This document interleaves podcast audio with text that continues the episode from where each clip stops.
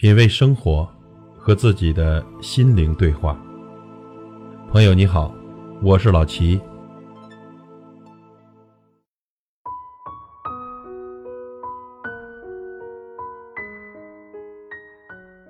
无论你有多么聪明，多么富有，多有权势，不要忘了，人在愤怒的那一个瞬间啊，智商几乎为零，而且呢。大多会在过一分钟以后恢复正常，所以呢，请您记住，千万不要在愤怒的时候做任何的决定。人的优雅呢，关键在于控制自己的情绪。用嘴伤害人呢，是最愚蠢的一种方式。我们的不自由，通常是因为来自内心的不良情绪左右了我们。一个能控制住不良情绪的人。比一个能拿下一座城的人更强大。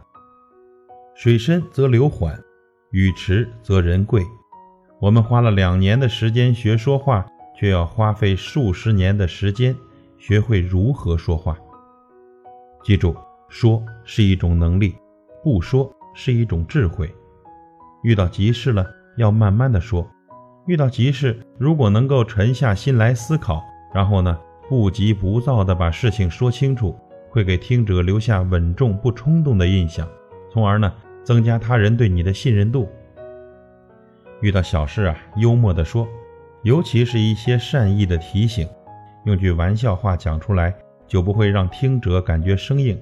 他们不但会欣然接受你的提醒，还会增强彼此的亲密感。如果遇到没有把握的事呢，要谨慎地说。对那些自己没有把握的事情，如果你不说，别人会觉得你虚伪；但如果你能措辞严谨地说出来呢，会让人感到你是个值得信任的人。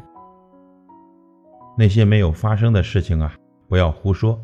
人们最讨厌无事生非的人。如果你从来不随意臆测或者胡说没有的事，会让人觉得你为人成熟有修养，是个做事认真、有责任感的人。那些做不到的事呢，干脆别乱说。俗话说得好呢，没有金刚钻，别揽瓷器活。不轻易承诺自己做不到的事情，会让听者觉得你是一个言必信、行必果的人，更愿意相信你。那些伤害人的事呢，不能说。不要轻易用言语来伤害别人，尤其在较为亲近的人之间，不说伤害人的话，这会让他们觉得。你是个善良的人，有助于维系和增进感情。伤心的事呢，不要见人就说。人在伤心的时候呢，都有倾诉的欲望，但是如果你见人就说，很容易使听者的心理压力过大，从而呢对你产生怀疑和疏离。同时呢，你还会给人留下不为他人着想，想把痛苦转嫁给他人的印象。那些别人的事，小心的说。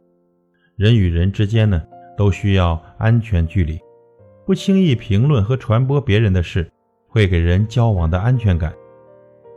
自己的事呢，要多听听别人怎么说；咱自己的事情，多听听局外人的看法。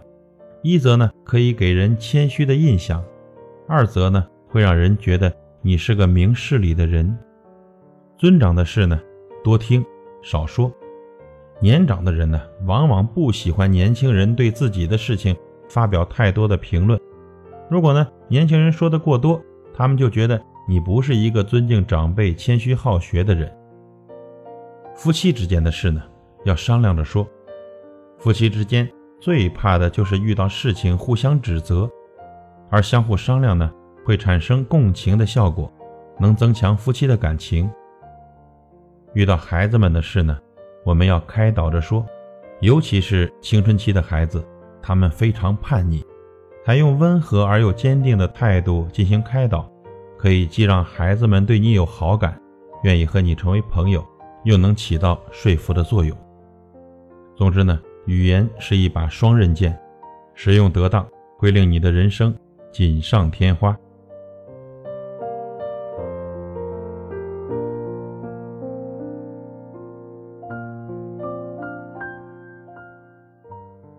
品味生活，和自己的心灵对话。感谢您的收听和陪伴。如果您喜欢我的节目，请推荐给您的朋友。我是老齐，再会。